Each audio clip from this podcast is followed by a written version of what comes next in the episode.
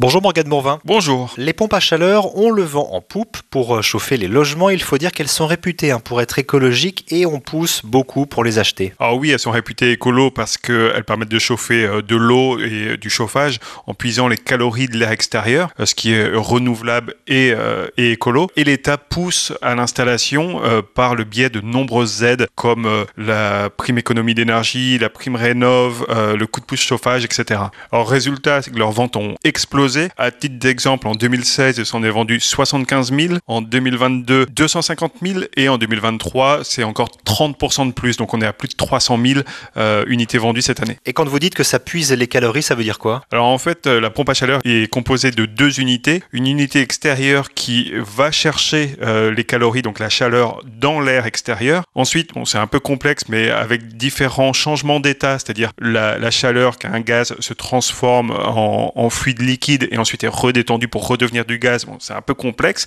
mais c'est pour dire que cette énergie qu'on a puisée à l'extérieur est finalement redistribuée à l'intérieur du logement, soit euh, quand c'est une pompe à chaleur RR dans l'air ou euh, dans le cas d'une pompe à chaleur RO dans l'eau. Donc ça permet de chauffer les radiateurs, mais également votre chauffe-eau, bah, tout simplement pour avoir de l'eau chaude. Et vous avez testé 7 pompes à chaleur. Alors elles ont des qualités, mais aussi des défauts, et notamment liés à leur efficacité qui peut être moins bonne en raison de la météo. Alors oui, la pompe à chaleur comme on l'a dit, elle est vraiment poussée beaucoup par le gouvernement pour remplacer euh, notamment les chaudières au fuel, bientôt les chaudières au gaz, mais c'est pas du tout une solution miracle. Et c'est ça qu'on voulait montrer avec notre test, c'est que, comme je l'ai dit, une pompe à chaleur, ça puise la chaleur dans l'air extérieur. C'est-à-dire que plus il fait froid, plus ça va être difficile pour elle d'attraper ses calories. Donc elle va consommer beaucoup plus et mettre dans le logement beaucoup moins de chaleur. Donc ce qu'on a montré, nous, c'est que plus il fait froid, moins elles sont efficaces.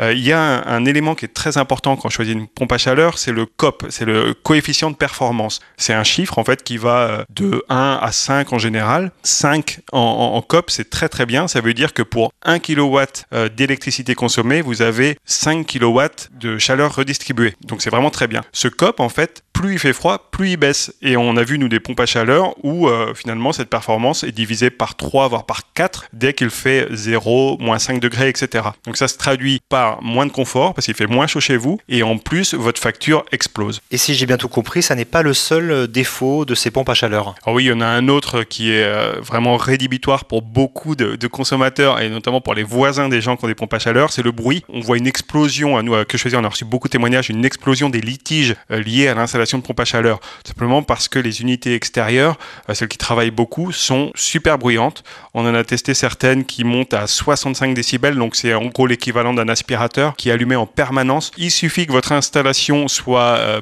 pas tout à fait dans les règles, que la pompe à chaleur soit pas mise au bon endroit, euh, que ce bruit aille vers, euh, vers le logement de vos voisins, par exemple, pour avoir beaucoup de problèmes. Morgane, on vient d'évoquer les, défauts. Les pompes à chaleur ont aussi des qualités. Alors oui, j'ai dit que c'était pas une solution miracle, mais c'est quand même une solution très intéressante pour beaucoup de logements, notamment ceux qui sont situés dans des zones euh, chaudes et tempérées, c'est-à-dire celles où les besoins de chauffage en hiver ne sont vraiment pas exorbitants. là, on voit qu'il y a vraiment de grosses, grosses économies à faire en termes de chauffage. On a pris l'exemple d'une maison, euh, maison classique dans une zone tempérée. Avec une euh, chaudière au gaz, on arrive à 2300 euros de chauffage par an en moyenne. Une pompe à chaleur, on tombe à 1100. Donc c'est-à-dire qu'en installant ce produit, vous divisez par deux votre facture de chauffage. Donc vraiment, euh, s'il faut retenir quelque chose de tout ça, c'est que la pompe à chaleur, c'est très bien, à condition d'être dans une zone prévue pour. Si vous êtes en haute montagne, évitez la pompe à chaleur. Par contre, si vous êtes sur la côte d'Azur ou la côte atlantique, c'est parfait pour vous. Et est-ce que ces pompes à chaleur, Morgane, elles font aussi clim? Alors les pompes à chaleur RO, pas vraiment. Elles permettent de rafraîchir, mais c'est vraiment un gain de quelques degrés. Pour avoir des, euh, de la climatisation, il faut se tourner vers des pompes à chaleur RR, qui sont un segment un peu différent. On les a testés également, donc c'est disponible sur notre site internet quechoisir.org. Et on retrouve votre test de pompe à chaleur RO dans le magazine Que choisir de ce mois d'octobre. Merci Morgane Bourvin. Merci à vous.